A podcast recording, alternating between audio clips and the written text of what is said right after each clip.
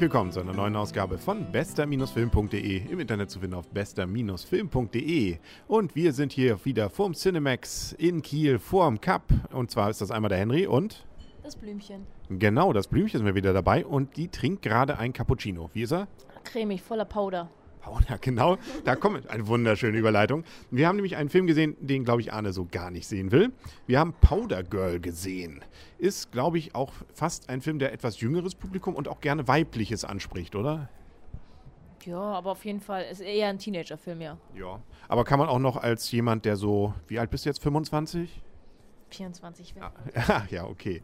Naja, auf jeden Fall, also es geht hier um einen Film, beziehungsweise eine Geschichte, um ein Mädchen aus England, die hat ihre Mutter verloren, war aber früher mal eine ganz große Skateboarderin. Und äh, ja, hat dann damit aufgehört und jetzt also sind die so ein bisschen am Rumkrebsen, haben kein Geld. Und da gibt sich die Möglichkeit, in einem Chalet bei superreichen Leuten in Österreich, nämlich im Lech am Aalberg, glaube ich, war es, St. Anton irgendwie so in der Ecke, dann äh, ja, Haushälterin mitzumachen und dort dann auch äh, ja, ein bisschen mehr Geld zu verdienen. Und ähm, dann kommt so ein bisschen das, was es wahrscheinlich dann auch äh, am Anfang schon zu erwarten war, oder? Ja. Liebe. Sie verdient Geld. Genau, und Liebe Echt? War da was mit Liebe? Ja, da war eine ganze Menge. Die Liebe zum Schnee. Genau, die Liebe zum Schnee, zum Board. Sie wird natürlich Snowboarderin, deswegen heißt das Ganze auch Powder Girl. Und ähm, dann hat sie auch noch erst ziemlich zickige Kolleginnen und Bekannte dort, was sich natürlich dann, auch das wird man wahrscheinlich nicht zu viel drüber verraten, wenn man sagt, könnte sich was ändern am Ende des Films. Ja, sie ist eine sehr schlagfertige, aber ist natürlich irgendwie so vom, vom Stil her nicht das, was die Leute dort erwarten. Also sie ist halt keine... Ähm Schickimicki-Tante. Genau, weil das, das hat sie in der 11. abgebrochen. Genau, hat sie zumindest gesagt. Oder hat sie abgewählt, glaube ich, hat sie gesagt. Also, ja. Und ähm, das Ganze spielt also zu, sage ich mal, 80, 90 Prozent in eben Österreich. Das, was typ, untypisch natürlich für einen englisch-amerikanischen Film ist. Und ähm, da freut man sich natürlich als jemand, der schon öfter mal in Österreich Skifahren war, das erkennt man irgendwie wieder. Auch die Schilder, alles original, die haben es auch tatsächlich alles in Österreich gedreht. Wieder was erkannt? Ja, also, hast du ja gerade schon gesagt, die Schilder und und den Schnee habe ich wieder erkannt. Ja, genau. Den kennen wir noch. Da waren wir selber schon, obwohl nicht ganz die Ecke, aber auch schon im Schnee. Genau. Jetzt ist die Frage, ist es ein, hat sich irgendwas an dem Film überrascht? Ja, das Ende. Welcher Teil? Achso, ja. Die Schlussmusik sozusagen. Aber davor relativ vorhersehbar, oder? Ja, ich glaube, die Witze haben mich, ich, es hat mich sehr überrascht, oder was mich erstaunt hat, waren halt, wie schlagfertig ähm, der Film ab und zu mal war, oder wie, wie gut die Gags eigentlich dort waren. Es war jetzt halt keine Komödie, aber trotzdem war er witzig. Das war doch eine Komödie, oder? Liebeskomödie, würde ich mal sagen. Ja. Du hast da ernste Dramen drin gesehen? Nein, aber es ist jetzt keine, kein, kein Witz an Witzgereihe. Das stimmt natürlich. Also es ist kein Slapstick-Film. Genau, also das wäre eher so, ja, eben sehr, sehr nett. Also ähm, aber ansonsten hat mich natürlich äh, wirklich gar nichts überrascht. Ich meine, sie konnte Skateboard fahren und es ist natürlich auch nicht ganz von der Hand zu weisen, wer Skateboard fahren kann, der ist, dem ist der Einstieg beim Snowboarden leichter, aber auch nicht so leicht, glaube ich. Es sei denn, ja, wir kennen welche, bei denen könnte ich mir das durchaus vorstellen. Zumindest die Tochter von einem Bekannten von uns.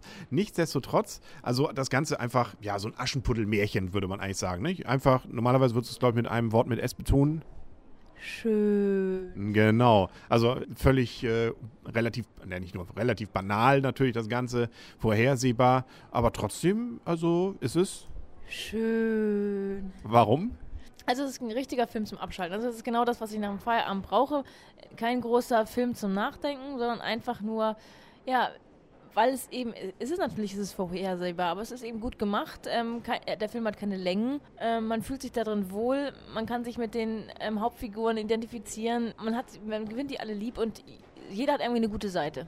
Und es gibt auch einen immerhin Darsteller, den man auch kennt. Das ist nämlich, den finde ich auch immer wieder gut. Einmal hat der Mann Sänger gemacht bei Tatsächlich Liebe und bei Radio Rock Revolution auf diesem Love Boat. Da war der auch der Oberchef, als so ein bisschen, ja, wie soll man sagen, so einen englischen, etwas durchgeknallten älteren Herrn spielt er immer und den hat er auch hier wieder sehr gut gegeben.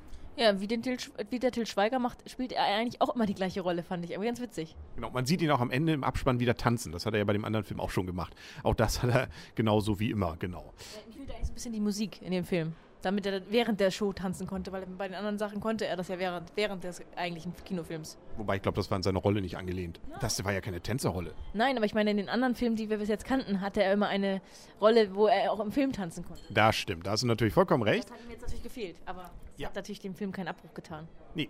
So gesehen kommen wir jetzt langsam zum Abbruch dieser Folge, nämlich mit der Endwertung. Und du darfst anfangen. Ja, also für das, was ich erwartet habe, hat es perfekt getroffen. Also ich, es hat also meine Erwartungen übertroffen, definitiv.